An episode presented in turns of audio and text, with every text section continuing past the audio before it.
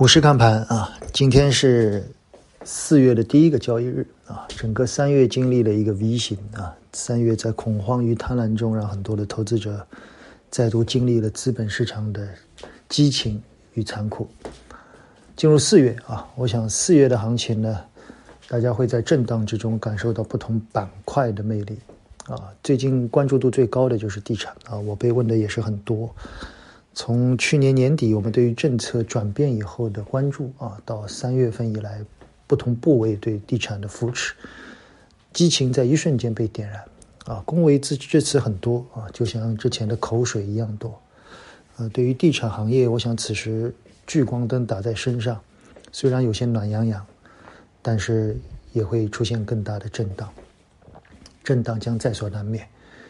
从龙头类央企的上涨啊，到良莠不齐的垃圾股的上涨啊，它背后是有一些逻辑的啊。我们今天将会在订阅内容里面点评万科的年报，同时也会深入的对地产行业的未来做一个判断。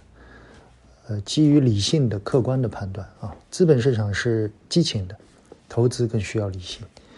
呃，今天我在写了篇周报啊，《时间的玫瑰》啊，而与此同时，《时间玫瑰》的作者刚刚完成了清仓。呃，有点奇怪啊，但我们能够理解啊，所以我想今天我们更多的内容放到娓娓道来里面，与大家分享万科年报啊。呃，此时我想对很多投资者来说，在经历了三月份的大震荡以后，嗯，可以静下心来做一些反思啊。当然，也祝很多人健康。